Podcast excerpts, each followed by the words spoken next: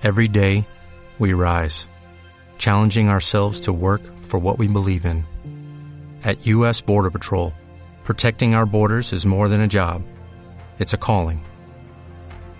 Agents answer the call, working together to keep our country and communities safe. If you're ready for a new mission, join U.S. Border Patrol and go beyond.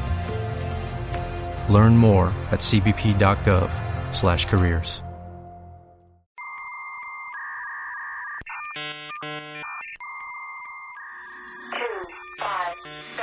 We are anonymous. We are legion. We do not forgive. We do not forget us. Se realizó un hackeo en la banca mexicana. robo informático que afectó al Banco de Chile por un monto de 10 millones de dólares. El Banco de México confirmó que el sistema de pagos electrónicos interbancarios fue hackeado. Este es el podcast de Creadores Digitales. Las noticias que importan de tecnología y seguridad de la información. Bienvenidos creadores digitales a este su podcast de tecnología y seguridad. Mi nombre es León Ramos y estoy aquí acompañado por Alina. ¿Cómo estás? Bienvenida. ¿Cómo estás, León? Muchísimo. Estoy muy contenta de estar contigo y pues a darle porque hay mucho trabajo el día de hoy. Sí, y de hecho, eh, pues tenemos noticias que se acumularon desde el domingo, que empieza con, con la parte interesante. Eh, y, y pues otra vez con dolores la, la seguridad de las, eh, ahora sí que de los organismos gubernamentales, ¿no? Tú traes por ahí algunas cosas, pero eh, pues vamos con los encabezados para después ya pasar a las notas, ¿te parece? Claro que sí, León. Muy bien. Por ahorrarse unos pocos pesos, ¿la Secretaría de Economía sufrió un hackeo? Científico oaxaqueño confiesa ser espía ruso en Estados Unidos. ¿Un sistema operativo para el Internet de las Cosas? Y Assange podría ser extraditado a Estados Unidos. We are anonymous. We are legion. We do not forgive. We do not forget us. Se realizó un hackeo en la banca mexicana. robo informático que afectó al Banco de Chile por un monto de 10 millones de dólares. El Banco de México confirmó que el sistema de pagos electrónicos interbancarios fue hackeado. Este es el podcast de Creadores Digitales. Las noticias que importan de tecnología y seguridad de la información. Ay, pues están muy buenas, la verdad. Está tremendamente pesado el programa. Pocas, Híjole. pero muy densas. Sí, este programa, ¿sabes qué se me antoja? Este programa se me antoja como para que vayamos por nuestro rollo de aluminio y empezamos a hacer, empecemos a hacer nuestros gorros de aluminio porque los temas están densos, está como para teorías de la de conspiración, favor, sí, lo que seguramente sea. mucha gente estuvo llorando esta semana, al menos en México. Bueno, sí, sí, no, a nivel mundial las noticias están, están rudillas, pero sí, sí tienes toda la razón. Entonces, si, si les gusta la parte de, eh, no sé, teorías de la conspiración y eso, esta es la emisión de noticias que no se deben de perder, porque creo que estamos eh, con unas notas muy buenas, ¿no? Muy interesantes. Tú hablas acerca de la seguridad, bueno, del problema de inseguridad informática eh, que, que nos pegó el domingo, ¿verdad?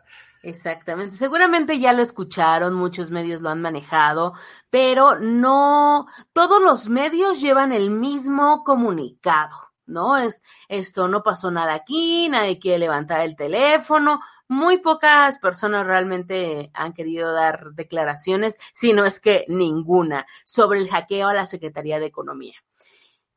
Ya lo esperábamos, no lo sé, pero ya se esperaba algún tipo de consecuencia a partir de algunas políticas de austeridad del gobierno de Andrés Manuel López Obrador en cuanto a ciberseguridad se refiere.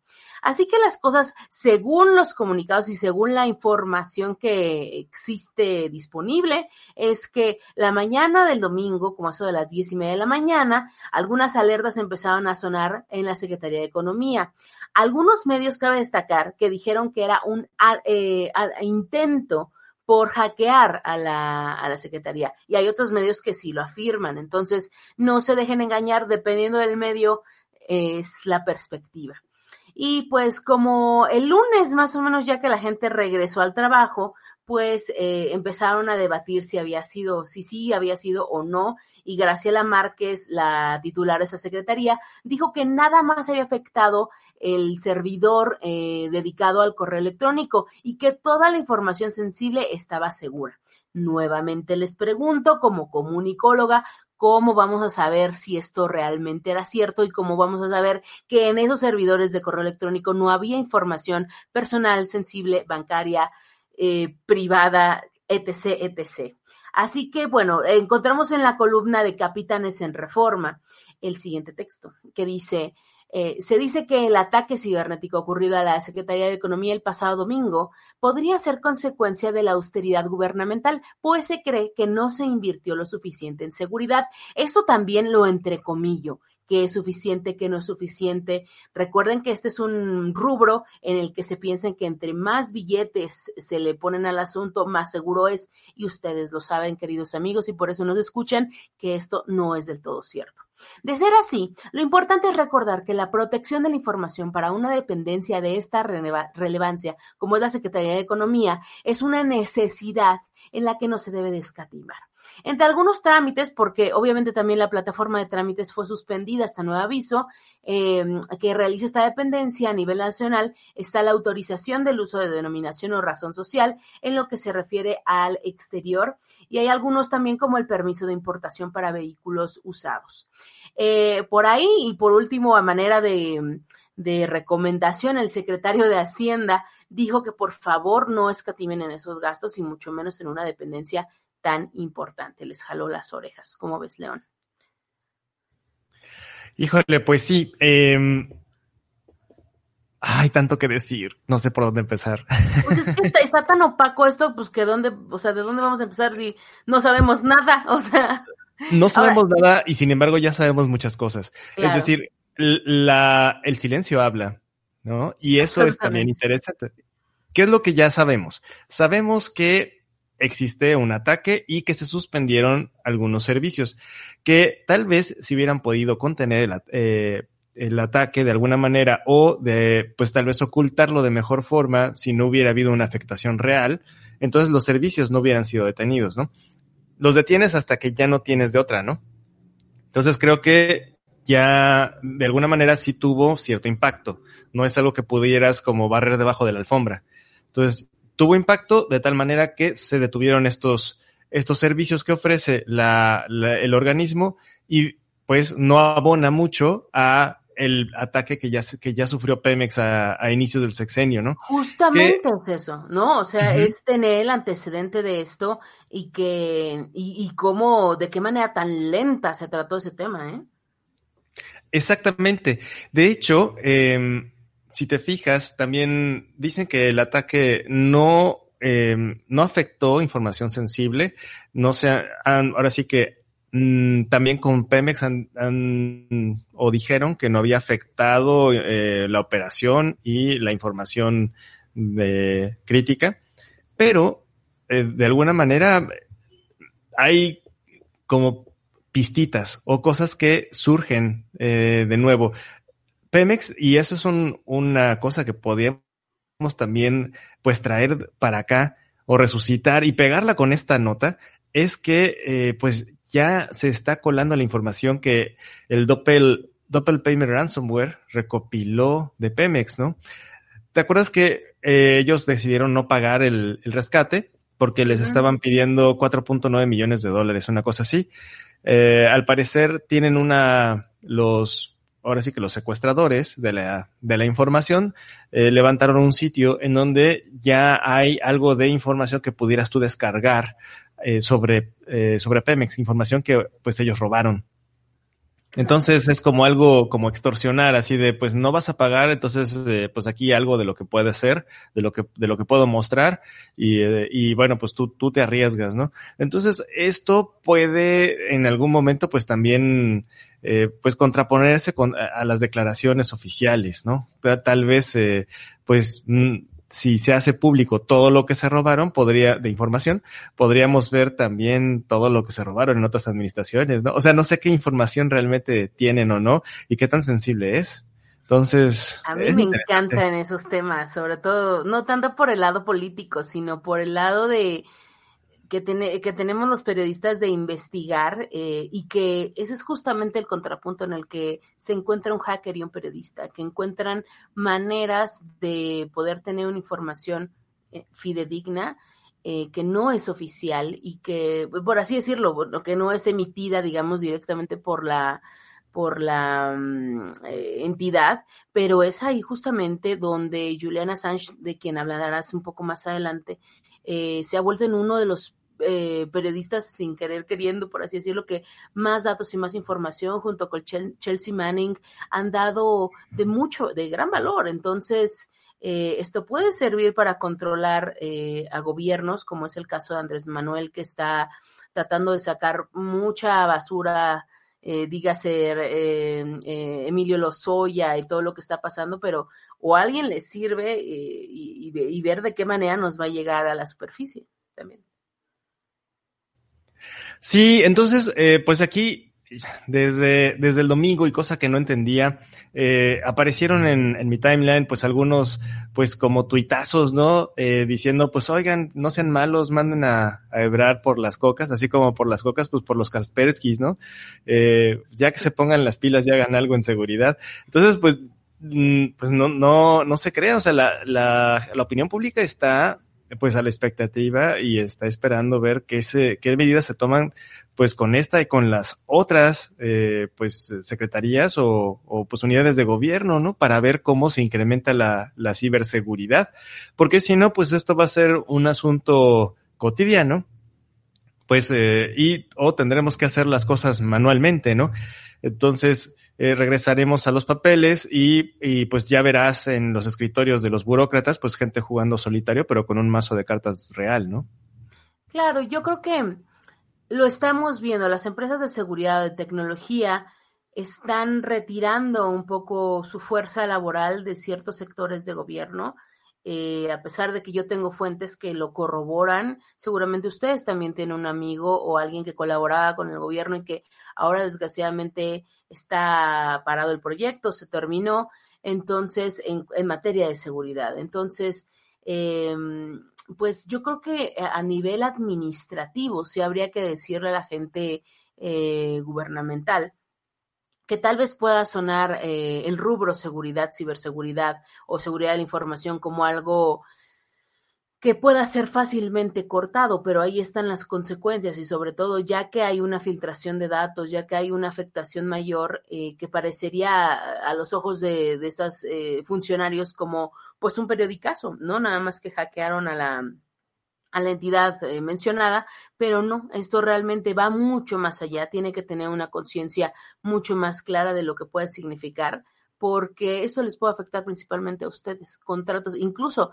de, no necesariamente por un hackeo, pero una persona fue la que hackeó algunas cosas y algunos contratos eh, en el caso de Cambridge Analytica. Entonces, pues sí, les hackearon el correo y ahí ustedes tienen contratos, mails eh, importantes, nombres, este, incluso cadenitas, no sé, ¿no? Ahí está justamente la información. Así que no, no descarten del todo ese tipo de, de gastos. Sí, y fíjate que otro de los comentarios que también se está haciendo en, eh, pues ahora sí que en la gente que sabe de seguridad de la información es que ya se debe de estar tratando al ransomware como una brecha de seguridad en la información, es decir, como una fuga de, de información.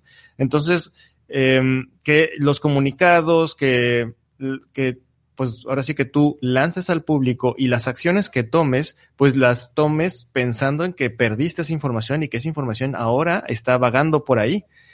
Cosa que, eh, pues al principio del ransomware, de los ataques de ransomware, no se pensaba o no se digería de esa manera, ¿no?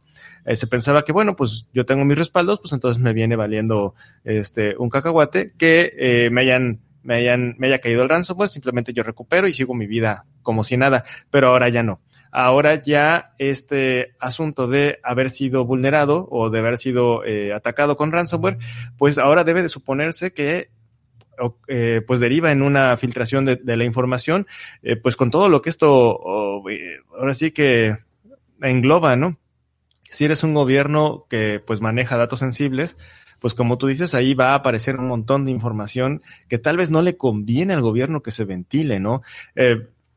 También como por bien lo conveniencia, justamente, tristemente, Claro. eso tiene que ser como por algún golpe de algún periodicazo o, o qué tanto pueden contener, porque obviamente no estamos viviendo en el México de López Portillo, pues, ¿no? Donde pagabas a, a Julio Scherer y no te publicaban algo en el medio. Ahorita esto es digital y ni siquiera depende de los medios. Exacto, exacto. Es decir, eh, un, una mala filtración en un país que se precie de ser democrático, pues puede, puede representar puntos negativos en, en las votaciones. Entonces, en realidad, sí hay que ponerle atención. Eh, ahorita tal vez el, el bono de, de simpatía de Andrés Manuel está todavía muy alto, ¿no? Ay, Creo que no, no, no, ya no. Mitowski todavía lo pone en un cincuenta y pico. O sea, en la- de la última semana. O sea, en realidad, pues sí cayó, pero pues todavía tiene más de la mitad de la, de la aprobación. Entonces, todavía puede seguir gastando mecha, pero si sigue así, pues se la va a acabar muy rápido, ¿no? Eso ya es un tema más político, ya no es. No, yo tanto entiendo, pero también fíjate que, que es interesante hacer el contraste dentro de un concepto que muchos gobiernos pueden preciar, que es la austeridad, eh, independientemente de la, de la cuestión política, digamos, de Andrés Manuel.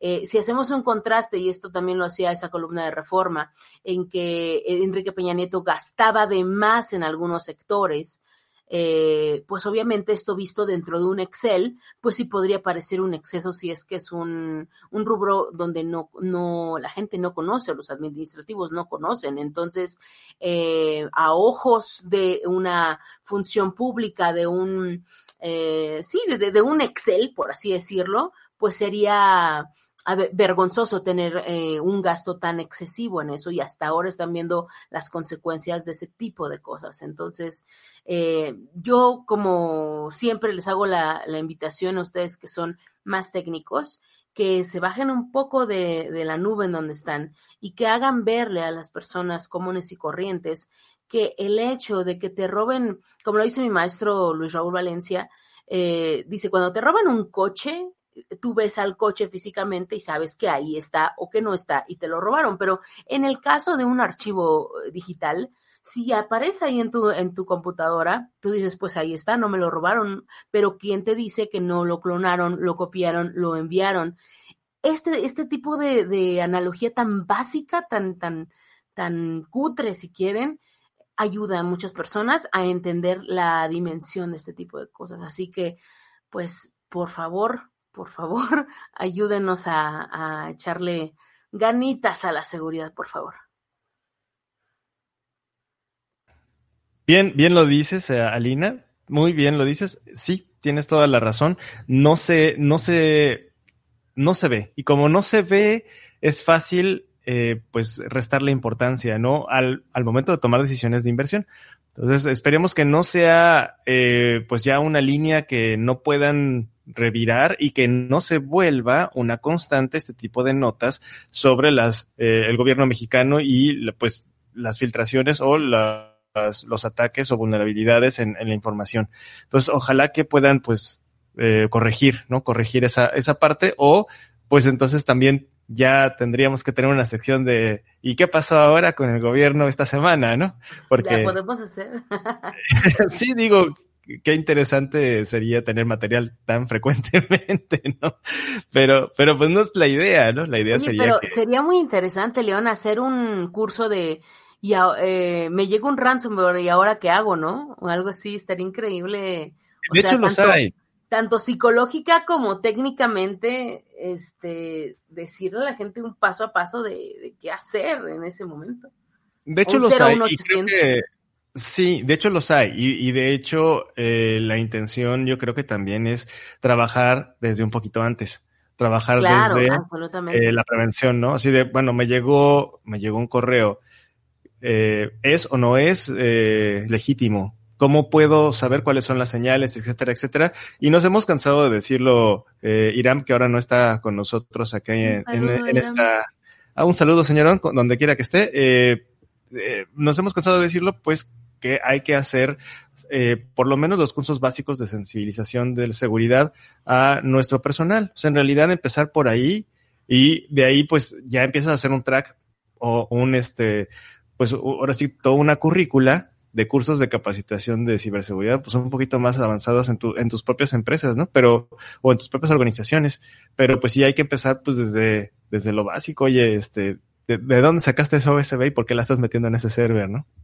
Claro, y podrá parecer muy loco, muy raro, pero pues uno no sabe. Y, y de hecho, insisto, libros como el de Anabel Hernández que se llama Ay, se me acaba el nombre, este, que tiene que ver con el Mayo Zambada, se me acaba de ahorita se los digo. Eh, se han hecho gracias a, bueno, en este caso es a través de un, de un diario que, que hizo el hijo del Mayo Zambada, pero eh, creo que sí, ciertas informaciones sobre dependencias, sobre gastos, incluso recuerden el tema de lo de las toallas que se vio por, por función pública, por el IFAI, pero ese tipo de cositas después, miren, aparecen en libros, aparecen en entrevistas y van a salir eventualmente. Así que ahorita que me acuerde del nombre, se los digo porque eh, no lo tengo tan, tan fresco, pero El Traidor se llama.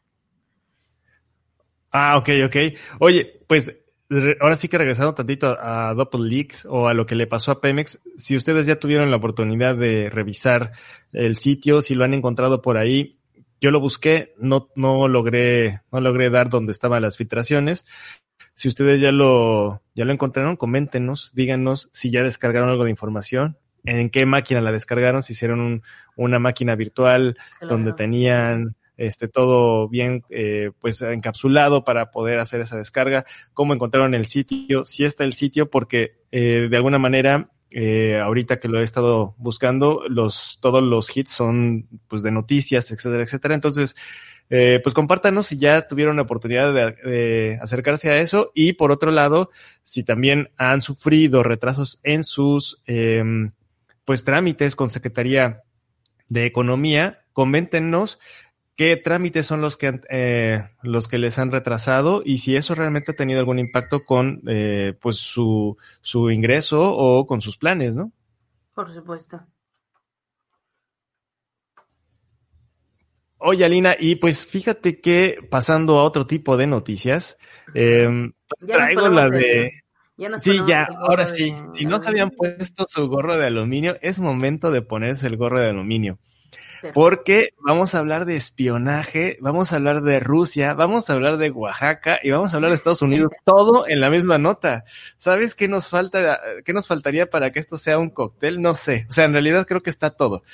Déjame contarte un poco. Panamá o alguno de esos paraísos fiscales, ¿no? Así. Que, que seguramente por ahí, este, de, de refilón está, eh, seguramente, pero déjenme contarles cómo está el asunto del doctor Héctor Cabrera Fuentes. ¿Esto dónde lo viste, por cierto?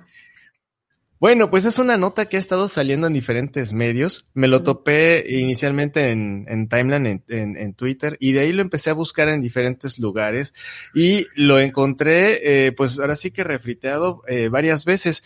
Hay medios que nada más lo tocan eh, de forma muy, muy suavecita. Lo que hice fue pues prácticamente ir cruzando información de varios lugares.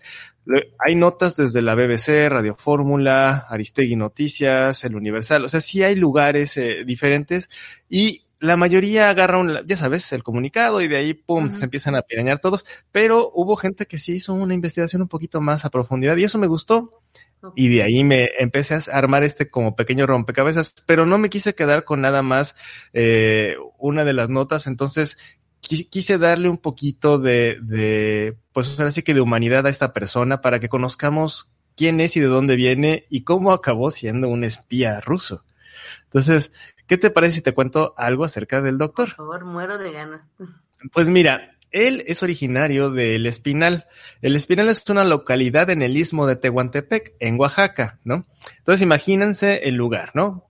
Eh, imagínense Oaxaca y el istmo de Tehuantepec. Él estudió en la UAP, que es la Universidad, la Benemérita Universidad Autónoma de Puebla, ¿no? Entonces él para estudiar fue para allá. Posteriormente eh, logró hacer su como su, su intercambio y terminó estudiando en la Universidad Federal de Kazán en Rusia. Posteriormente hizo una maestría en microbiología ahí mismo en Rusia y un doctorado en biología humana en la Universidad de Gießen en Alemania. O sea, ya te estás hablando de cuenta- el doctor eh, Sí, Héctor Cabrera. Eh, Héctor Cabrera Fuentes. Ya te, ya te imaginas el calibre de persona, ¿no? Es decir, es una persona que, eh, pues, tiene una carrera, tiene no solamente eso, sino doctorados y habla diferentes idiomas. Es decir, estás en Rusia y de ahí te vas a Alemania. O sea, de alguna manera tienes que hablar por lo menos ruso y alemán, además del español, ¿no? Claro. Hay algunos medios que dicen que es el doctor zapoteco. La verdad, yo, yo no sé si realmente viene de una etnia o si habla al zapoteco o alguna de esas, de esas situaciones, pero lo que, lo que sí sé es que viene de Oaxaca. Uno de los descubrimientos que él aportó fue la utilización de un baumanómetro para impedir infartos al corazón. O sea, de alguna manera con el aparatito, eh, pues ahora sí que prevenirlos o, impedirlos. Recientemente el doctor Cabrera dirigió un equipo de investigación en el Centro de Biotecnología del Tecnológico de Monterrey. Eh, eh, no sé en qué campus, porque el, sistema TEC es grande. Eh, saludos a la gente del TEC. Y pues no, no sé, no viene ahí la información en específico. Posteriormente, él participó en grupos de trabajo en Rusia, Alemania y Singapur. Singapur fue el último país en donde él residió. Entonces, ya te imaginas el calibre de gente. O sea, esta persona, pues, es una persona educada, es una persona que tiene un nivel, eh, pues, de conocimientos altos, eh, conoce el mundo, ¿no? Y, eh, y no solamente de visita, o sea, conoce porque radica o radicó en diferentes países. Pues eh, la escena, la escena que pintan en las diferentes notas es que regresando, eh, bueno, el pasado 16 de febrero, él intentaba viajar de Miami hacia la Ciudad de México y ahí es detenido por agentes aduanales. Y las autoridades encontraron en su teléfono una fotografía de las placas de otra persona que aparentemente fue su objetivo de espionaje. ¿Me escuchas? Qué miedo, sí, no, no, no, sí, sí te escucho. Ah, ok, ok. Bueno, pues entonces eh, estos agentes aduanales pues encontraron esas placas.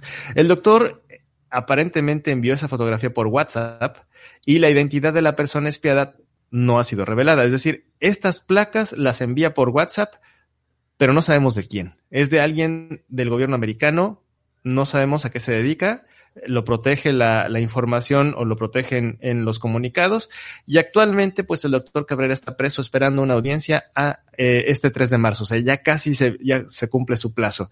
Sin embargo, él ya confesó su complicidad con los agentes rusos. Otras fuentes dicen que el doctor fue captado por agentes rusos durante una de sus visitas a el país, a, a Rusia, para el Mundial del 2018, porque allá, allá se celebró, y para pasar tiempo con su esposa e hijas rusas.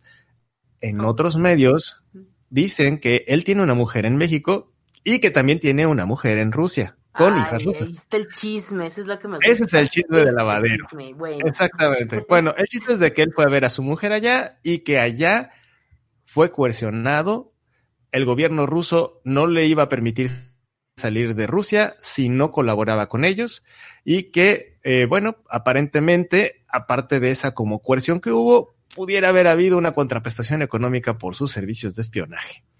No, no está claro ahí, eso no se ha filtrado, pero lo que él dice, eh, lo que el doctor dice, aparentemente es que fue amenazado eh, por estas autoridades eh, y si no colaboraba con ellos, pues no podría abandonar ese país, ¿no? Entonces, Ah, perdón, no continúa. Este caso es importante porque puede abonar a los comentarios xenófobos de Trump en contra de los mexicanos. Es decir, él se ha cansado de utilizar esa, esa retórica en donde eh, son, somos asesinos, somos ladrones, etcétera, etcétera. Y que un mexicano de este calado, que pues tiene todas las credenciales, de todas las credenciales, es decir, no sé qué le haga falta hacer, fue postulado para el premio Nobel, de hecho. Entonces, pues aquel que él eh, pues eh, salga con algo por este estilo, pues abona este comentario, a, esta línea de comentarios xenófobos que ya trae Trump de por sí. Asimismo, nos deja saber que nadie se encuentra exento de ser cooptado por agencias de inteligencia. Es decir, pues eh, ellos van a buscar a un borrego para poder este hacer eh, hablando como de, de de camuflaje me refiero, no un borrego este, ideológico, sino de camuflaje, para poder meter un lobo en, en el rebaño, ¿no? Entonces, eh, es normal que busquen eh, ese tipo, un perfil como muy extraño, que tú digas es que no puede ser él, ¿no? Pues sí. Por último, eh, pues eh, lo, que, lo que yo espero es, o le deseo es eh, al doctor Cabrera es que tenga mucha suerte en su juicio, porque aparentemente las sanciones que pueden darle o lo que pueden sentenciarle es la pena de muerte o la cadena perpetua. entonces, pues es un caso, un caso rudo. ¿Cómo, ¿Cómo ves todo esto, Alina? Es un perfil muy interesante y buscándolo, pues bueno, tiene, ha tenido becas eh, de investigación, obviamente, y tiene un perfil, como tú dices, muy, muy alto, colaborando incluso entre, como mencionabas, de Singapur, llevando a Gabe allá con, con apoyo del gobierno, o sea, tiene un perfil tremendamente social y científico y pues no esperarías eh, ese tipo de, pues no de comportamiento, por así decirlo, pero pues lana no le falta, ¿me entiendes? O sea, no creo que lo haya hecho por esos, esos motivos, eh, y mucho menos si tiene mucha familia, mucha familia, igual y ya no le alcanzaba, pero, pero es un perfil muy, muy, muy intrigador y, pues sí, es, es, tremendamente importante lo que se puede encontrar en el celular. La verdad, yo cuando fui a sacar mi visa decía, bueno, si me van a revisar el celular, van a ver que tengo puros memes, ¿no? Pero pues igual y alguno de esos dice, oh, usted está en contra de Trump, no sé, sí me daría cosilla a ver qué encuentran, pero bueno, al parecer sí, sí dieron en el clavo, como tú dices. Sí, sí, sí. Eh, pues mira, eh, la verdad es que también creo que él no, no este, cubrió mucho sus pasos, ¿no? De alguna manera. O sea, tal vez no, no hizo la chambita de, eh, pues ser un poquito más profesional o no tomó la maestría en espionaje, ¿no? Este, creo que eso también hubiera, hubiera servido un poco porque, eh, pues se vio muy novato. Quiere decir que tenía más o menos como un año de ser espía y pues eh, luego luego fue fue capturado. Entonces tal vez ahí eh, no no supo mentir no tal vez su perfil era pues un perfil muy muy abierto muy público y que no este pues no estaba preparado para eso. Tal vez le quedó le quedó grande el saco y o como como bien lo dice pues sí fue fue coercionado y obligado a colaborar con ese gobierno, ¿no? Uno no sabe qué es lo que puede hacer la inteligencia de otro país con, con tu familia, con, pues, o sea, te pueden rastrear en donde quiera que estén, ¿no?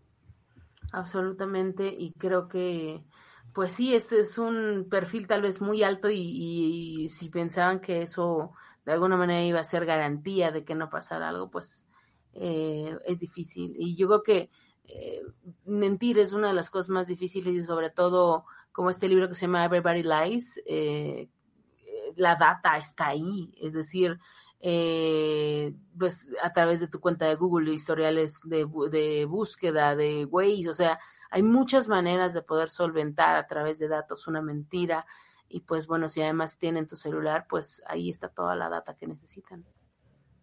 Sí, sí, sí, sí. Tenían que haberle dado instrucciones de usar un celular diferente, tirarlo. O sea, no sé hay, hay otras cosas que se tienen que hacer y, digo, yo no soy espía, pero vaya, pues no, me viajaría con el celular que usé para espiar. No sé, o sea. Sí, o sea, es, decir, no es. Eh, yo creo que aquí la cuestión no es juzgar si es un bueno o mal espía, sino eh, los medios a través de los cuales eh, están haciendo esto, sin duda, tienen que ver también con la, con la ingeniería social y, pues el rastro de estas cosas eh, pues son, son innegables, así que es, es cada vez más difícil mentir eh, en, en ciertos rubros. Sí, sí, claro. Y lo que mencionas es importante. La ingeniería social siempre es como uno de los de las formas más fáciles de poder romper la seguridad informática, ¿no? Entonces, pues este es un ejemplo claro, no de no de una intrusión de seguridad, pero sí de espionaje, de inteligencia, ¿no? Entonces es, la inteligencia rusa mandando un agente pequeño. Eh, en el caso que a qué se refieren con espionaje, es decir, hasta dónde llegó, eh, sí, o sea, en qué, hasta qué nivel, eh, por así decirlo. Claro es decir, eh, afectaba la, la seguridad exacto. De, esa placa, esa placa de un auto de esta persona a la que no mencionan, eh, cómo lo afecta, ¿no? pero de alguna manera pues él termina aceptando esa colaboración con el gobierno. ese es el punto, ese es el, ese es el gran punto, ya que, ya que él lo aceptó, pues eh, ya no había vuelta atrás, entonces, pues sí, es, complicado. ¿Bajo qué condiciones acepta? No lo sé. O sea, hay, hay muchos asegúnes y eh, no quisiera, eh, pues ahora sí que tacharlo de culpable de inmediato y tampoco de exculparlo. La verdad es que hay una gama de grises en medio que nos hace como pensar mucho sobre la situación de, este doctor. Y bueno, pues hasta aquí esta, esta nota, Alina. Eh, ¿Cómo ves? ¿Te parece que pasemos a la, a la siguiente de, traes algo de Microsoft? Claro que sí. Pues miren, eh, Microsoft ahora está buscando regular eh, todo este tema del Internet de las Cosas y busca eh, reforzar la seguridad de más de 41.600 millones de dispositivos, que es el número que se espera que eh, habrá de aparatos conectados a la red en 2025 a través de un sistema llamado Azure Sphere OS, desarrollado, ya les dije, por Microsoft. Y pues esto estaría basado en Linux y Siendo así, en los más de 40 años de existencia de, la compañía, el primer sistema operativo completo desarrollado por Microsoft, dotado de un kernel Linux customizado por aquel entonces eh, eh, subsistema Linux de Windows 10, que aún todavía no existía. Eh, Brad Smith, presidente de Microsoft, explicó entonces que Windows sencillamente se quedaba grande para, para un proyecto como este y eh, pese que hace seis años llegaron a pensar en una idea de Windows on Devices, eh, la verdad es que Linux fue la opción mucho más eh, viable para todo este proyecto. Y tardaron casi dos años en, desarrollarlo, desde que Microsoft había anunciado esta, esta, que estaban trabajando en este proyecto y eh, hasta hace poco los clientes empezaron como a registrarse y están como en, una, en un momento beta apenas de, este proyecto. Y pues será eh, de alguna manera una plataforma eh, que integra tanto el sistema operativo Azure Sphere OS como el servicio de seguridad basado en la nube Azure Sphere Security Service, así como hardware desarrollado específicamente para integrarse con ambos. Así que este software y el hardware están destinados a garantizar que los dispositivos IoT eh, puedan comunicarse de manera segura. Ustedes saben que eh, ahora muchos dispositivos como Google Home o Alexa casi todo lo comunican en texto plano. Entonces, pues es un avance, digamos, para que esto pueda ir eh, regulándose o que pueda al menos tener una siguiente capa de seguridad y el servicio eh, bueno, este sistema operativo no se venderá por separado. En realidad se conectará automáticamente al servicio de seguridad y solo podrá ejecutarse en un modelo de chips, los MediaTek MT 3620, que saldrán a la venta más o menos en unos 8 dólares con 65 centavos y el precio incluirá las actualizaciones también, que eso es muy importante. Y pues bueno, más allá de que esto suene como un comercial, lo que quiero es que es preguntarles y que ustedes también nos, nos digan, ¿ustedes creen que esta es la opción? Eh, el que sea Linux eh, es, un, es un buen acercamiento, eso habla de que Windows también supo cuál era la mejor opción o no, hubieran preferido que hubiera sido sobre Windows. Cuéntenos un poquito, ya saben, están las redes sociales para que nos podamos comunicar. ¿Tú qué opinas, Leon? Pues yo opino que es una decisión bastante buena. Eh, no porque sea pro Linux desde siempre y, y pro software libre. la nota por eso, sí, sí. sino porque eh, pues hacerlo funcionar con un sistema Windows embebido es como preguntarle al auditorio cómo meter un elefante en un jarro. Es decir, pues, no cabría. Y por otro lado, eh, pues tampoco es tan seguro. Entonces creo que una buena opción es ir por este camino. Eh, ¿Qué es lo que me gusta del, proyecto? Es que lo ven como un todo. Eso sí me gusta. ¿Qué tiene? Pues eh, por lo que estaba revisando, tiene todas las capas. Tiene desde la parte baja, que es el, los dispositivos con el procesador. Tiene eh, la nube, el servicio que van a ofrecer y el aplicativo para gestionarlos, ¿no? También, eh, ¿qué es otra cosa interesante? Pues es que están usando estos procesadores que, como bien mencionaste, los MediaTek 3620. Y eh, estos muchachones están basados en una ARM Cortex A7. Eh, ese, ese procesador ya está muy trabajado con sistema Linux que corra sobre ARM, es algo muy, muy, este, pues usado. Eh, ¿qué, ¿Cuál sería tal vez ahí mi, mi asegún que de alguna manera creo que pudieran haber, eh, pues mejorado o podrían haberse visto todavía un poco más visionarios? Sería tal vez ya ir reemplazando, reemplazando ARM, la arquitectura ARM por algo como un RISC-V. Eh, RISC-V, ¿qué es? RISC-V es un procesador que tiene todo su set de instrucciones es completamente abierto, a diferencia de ARM. Mm. ¿Cuál es, cuál es el punto aquí? Que cuando eh, Huawei tuvo un problema con Estados Unidos y que Trump los vetó, eh, ¿te acuerdas que eh, todas las empresas tecnológicas le empezaron a quitar la licencia para poder eh, tener la tecnología americana en sus dispositivos. Claro. Entonces, una de ellas fue ARM, de tal manera que amenazaba el futuro, la futura liberación de sus, de sus dispositivos. Entonces, ARM es tecnología tal cual con licencia americana. Eh, esto hace que todo este ecosistema pues se tenga que alinear con la geopolítica americana. O sea, ya lo vimos, no es algo que yo me esté inventando con una plática de aluminio. Eh, Trump sí, sí te puede decir, deja de usar mi servicio porque tiene ARM, ¿no?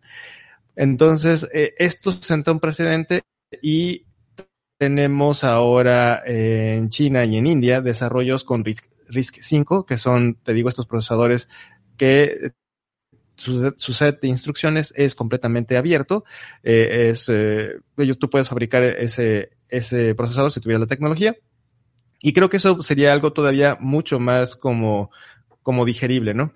Entiendo que la tecnología de fabricación es más barata con ARM de, en, en, este momento y por eso eh, más comercial, por así decirlo, y por eso creo que es la decisión. Eh, pero me gusta, me gusta lo que, lo que están mostrando, me gusta este ecosistema. Es raro que yo diga que me gusta Microsoft porque casi no es así, pero eh, pues tiene, pues tiene ya una visión completa de lo que es el, la interacción. Para la gente que es maker y que hace IoT, pues, ¿por qué no se dan una vuelta por el sitio, se dan una vuelta por lo que, por lo que están publicando y nos dejan sus comentarios acerca de que, de qué, pues, qué les parece, ¿no? Esta, esta solución. Hay una nota, eh, ahora sí que de, mercado, de mercadotecnia en la, en la página y hablan acerca de que tiene una defensa en profundidad, ¿no? Como Deep Security, una cosa así, no sé cómo lo, uh -huh. lo, pusieron en inglés, que lo tradujeron en español, la defensa en profundidad, que proporciona varias capas de protección para salvaguardar los, los dispositivos frente a amenazas y responder a ellas. No sé qué sea eso, no sé en qué lugares está esta seguridad, pero me gustaría investigar un poquito más acerca de cómo está guardando pues el tráfico, ¿no? Esperemos que no vaya, como tú lo dijiste en otros dispositivos, completamente plano, ¿no? Claro, absolutamente. Y yo creo que eh, pues habrá que preguntarle a, a, Iván, ¿no? El que entrevistamos, a ver qué opina y que, eh, oh, no, perdona, las personas de Andrés. Electrónico Cats, perdón, exactamente. Andrés ajá. A ver qué opina de eso. Y y también te quiero invitar este, a después hacer algún especial de qué pasó con Huawei en cuestión de seguridad. Si, si esta salida de, o este, esta pelea con Trump también ponen en riesgo a los usuarios de Huawei que queden en el mundo, ¿no crees? Pues eh, es probable. La verdad es que eh, por lo que está ocurriendo, eh, cada compañía cada gran compañía pues está filtrando información para su para su país.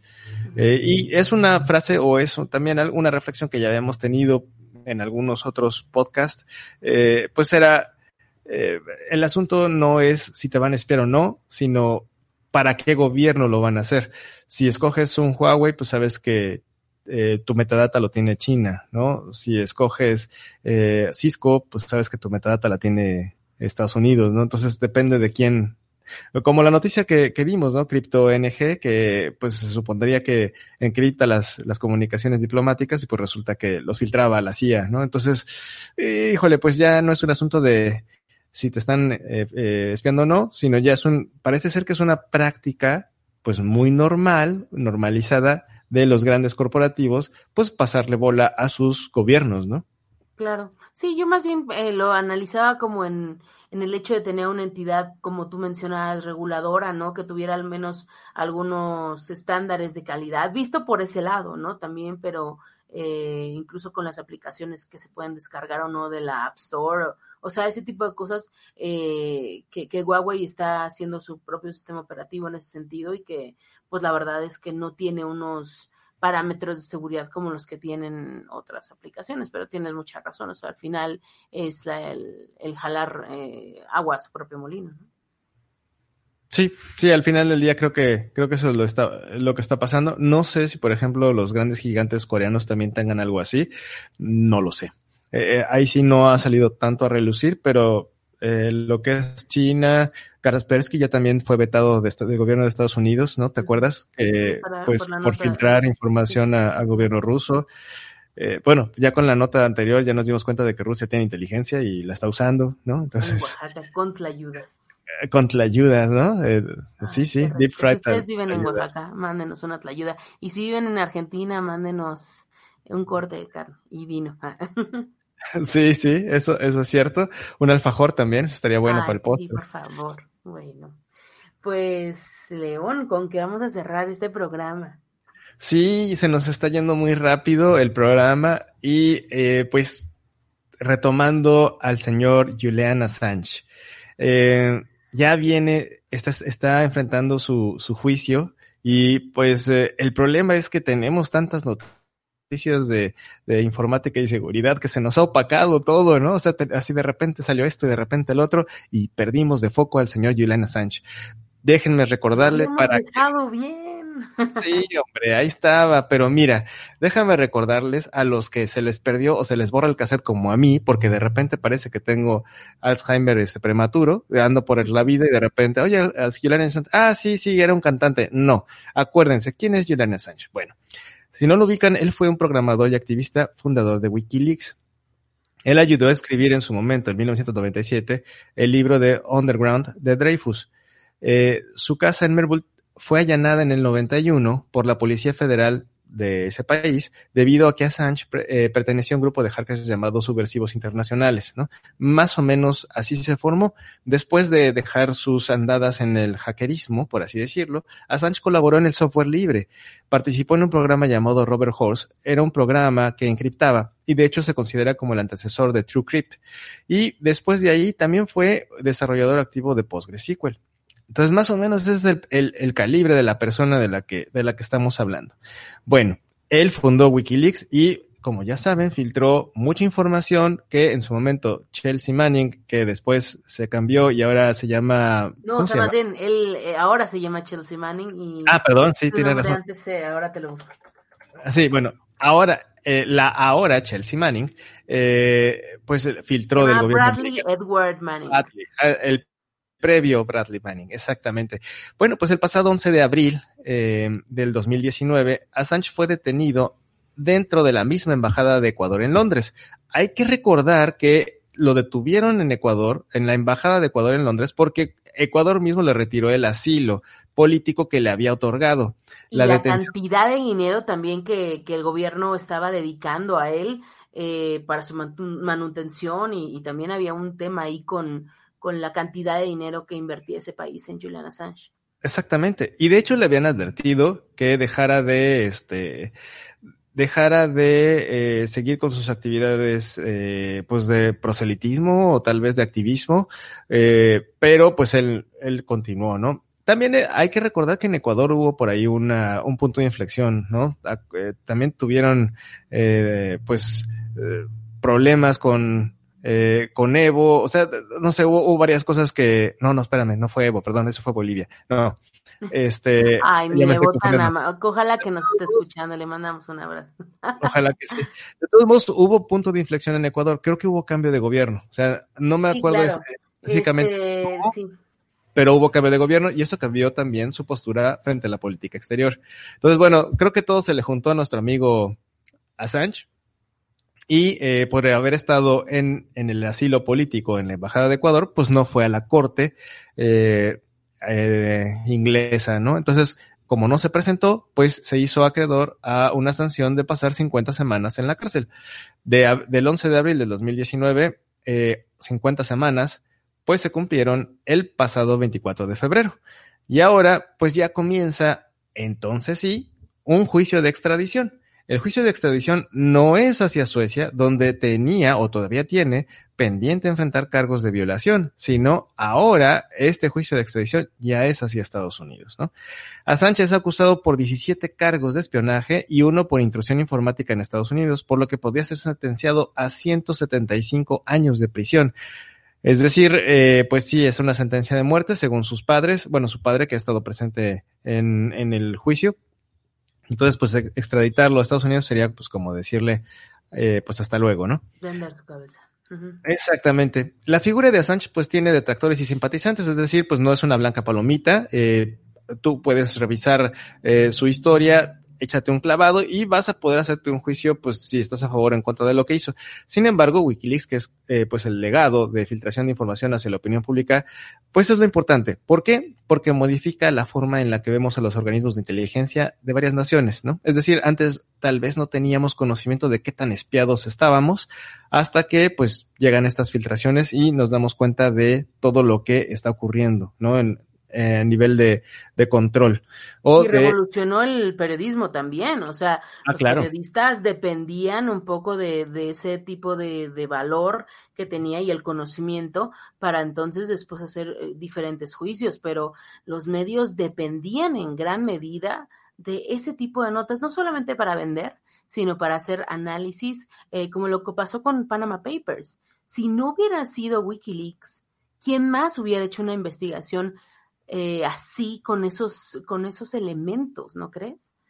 Sí, entonces sí, eh, bueno, entre también otros tiene, tiene sus claroscuros, ¿no? También tiene eh, eh, tal vez eh, cosas en las que ha fallado, cosas que eh, tal vez eran como muy sesgadas porque no hay de otros gobiernos. Bueno, se le han criticado varias cosas. Tiene claroscuros, pero pues sí, hay, como bien lo dices, pues puso el dedo en la llaga con las cosas importantes, ¿no?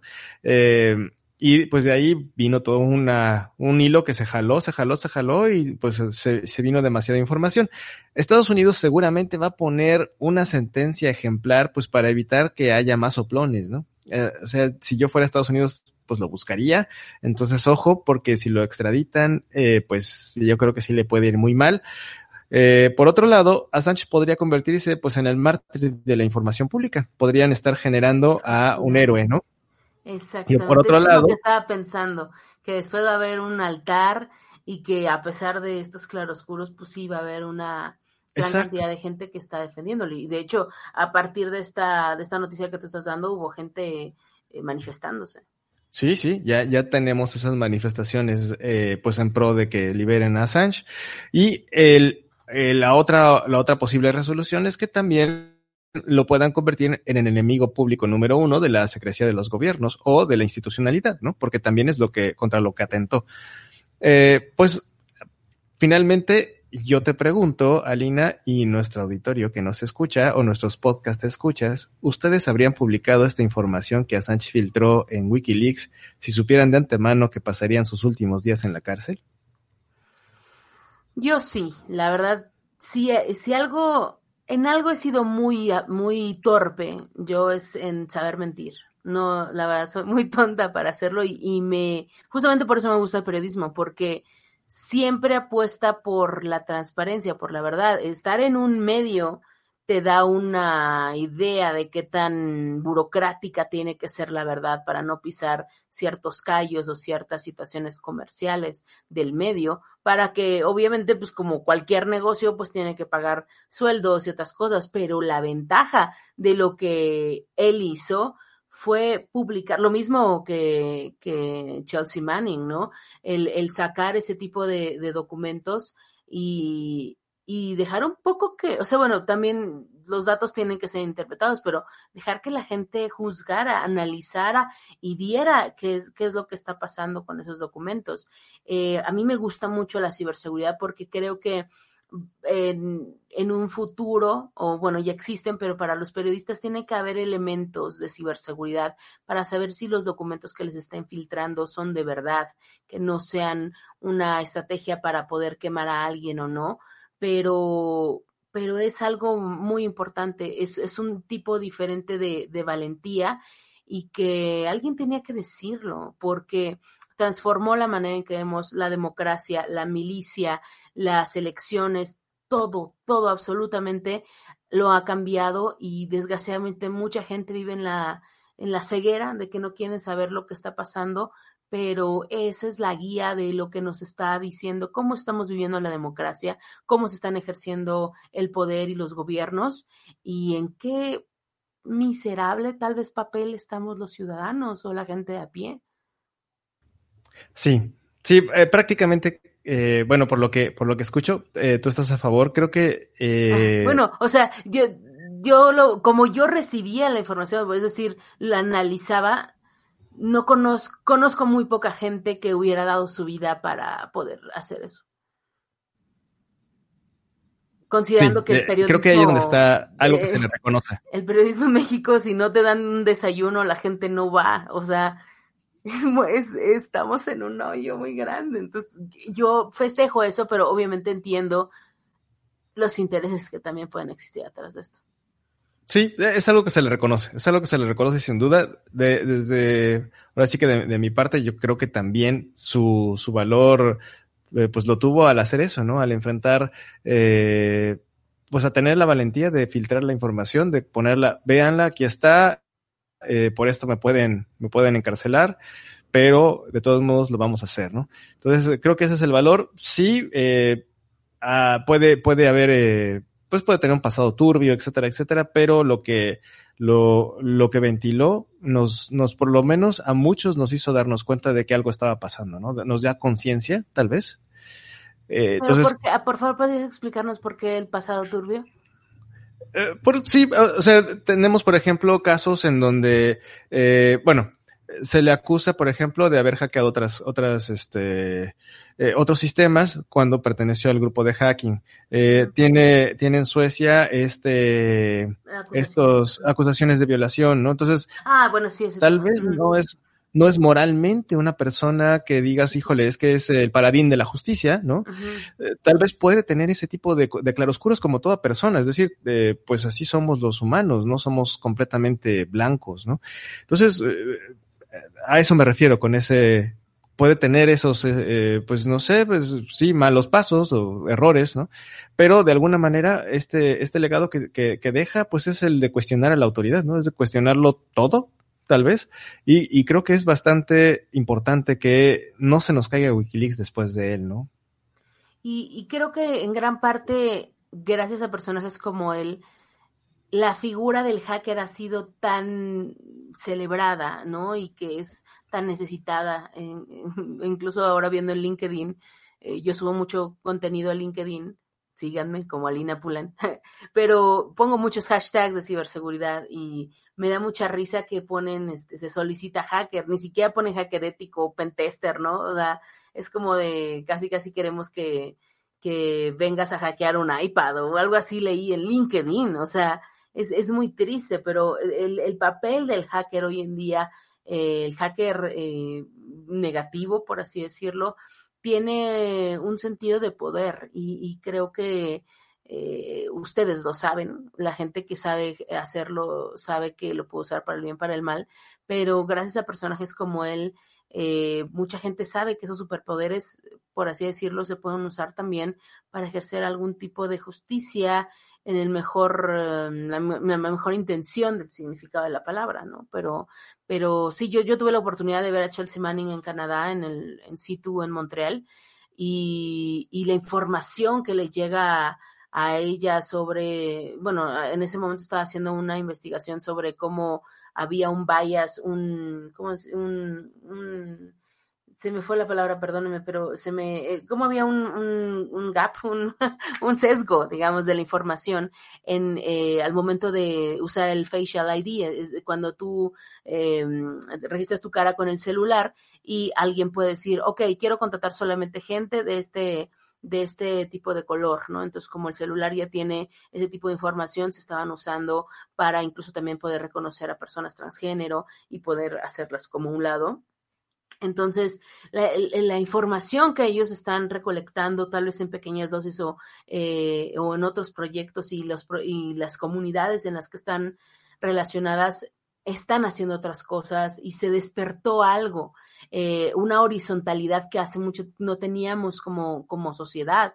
Entonces la gente pues ya vivía un poco como dormida y que les vale un poco lo que esté pasando, pero hoy en día y si se sigue difundiendo tanto las cuestiones de seguridad, eventualmente...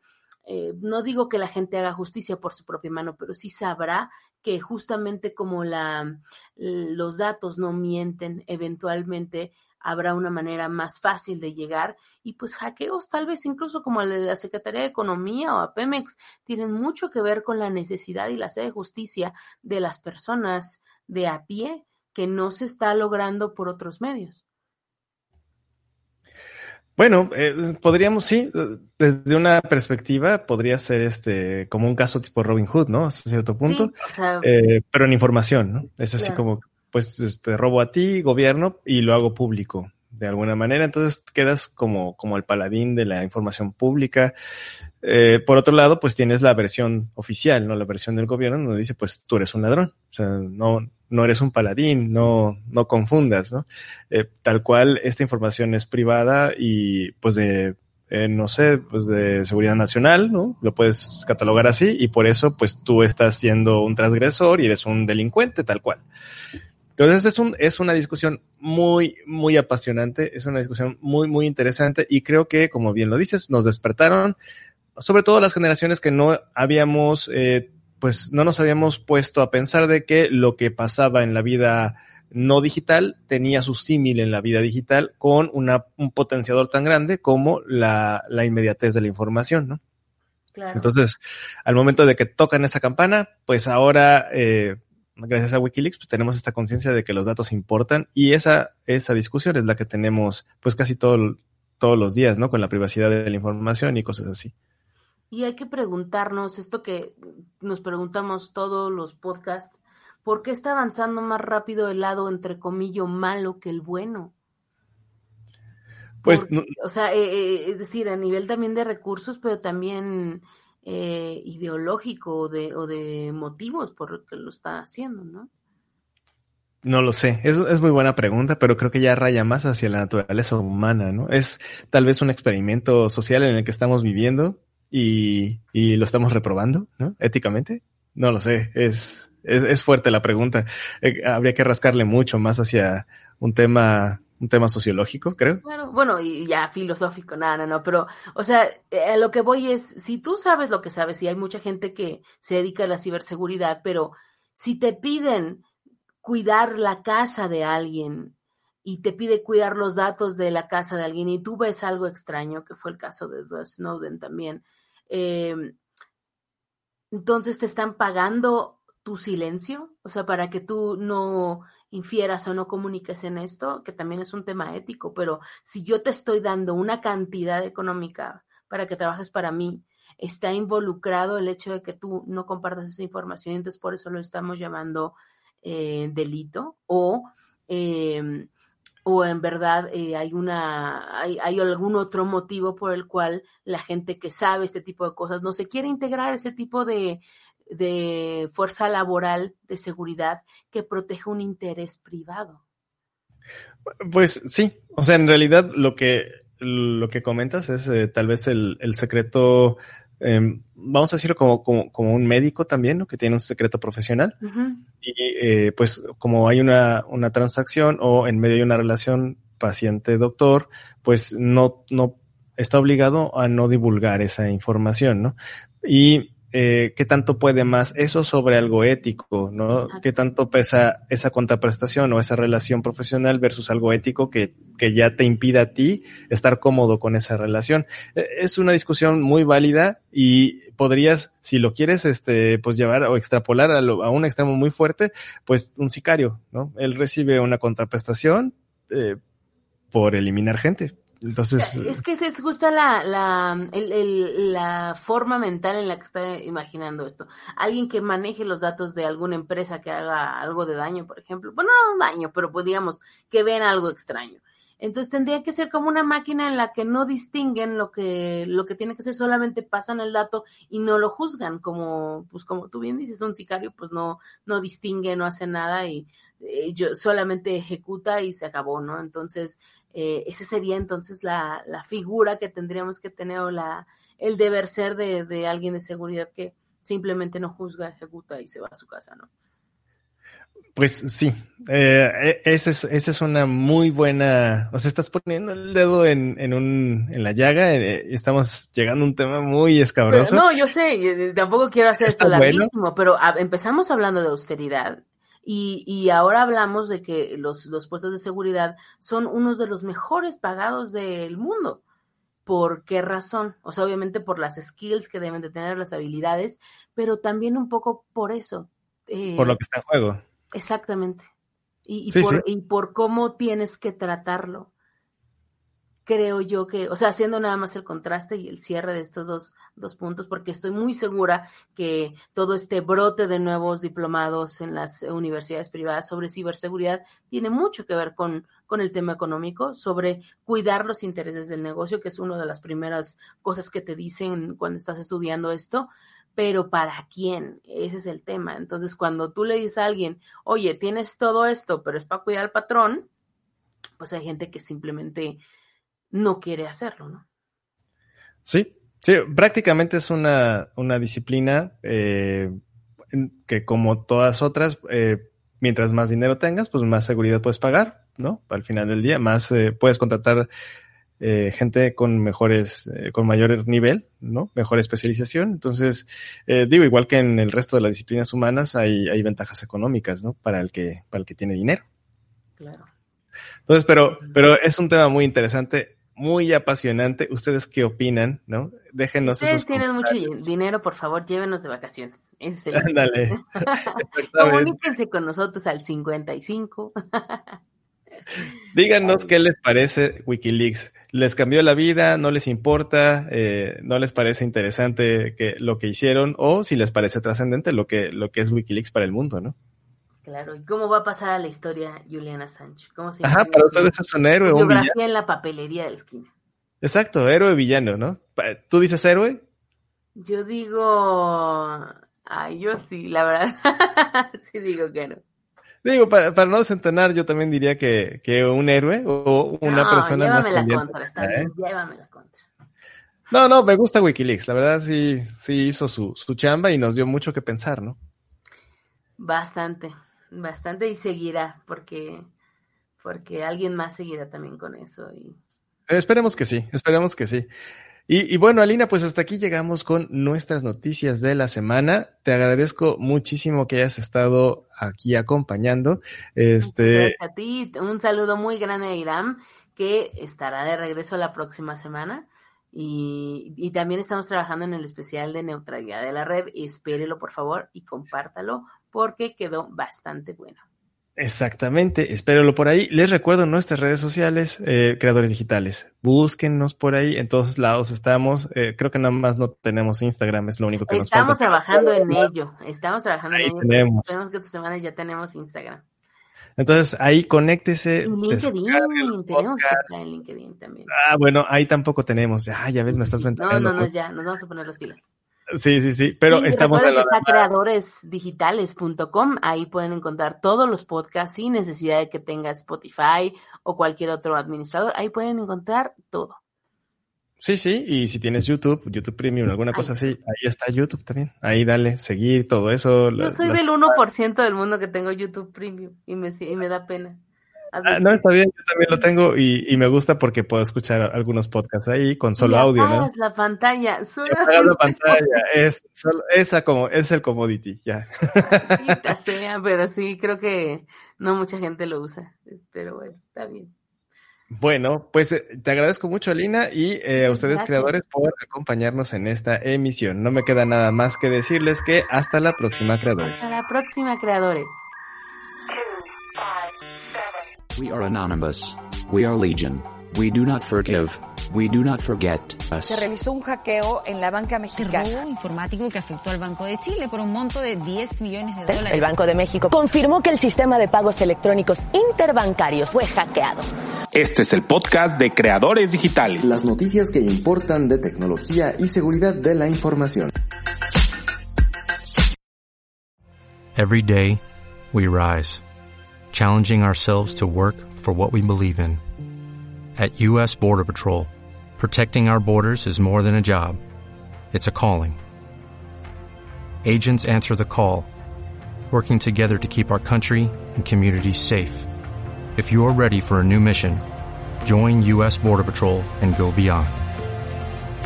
Learn more at cbp.gov/careers.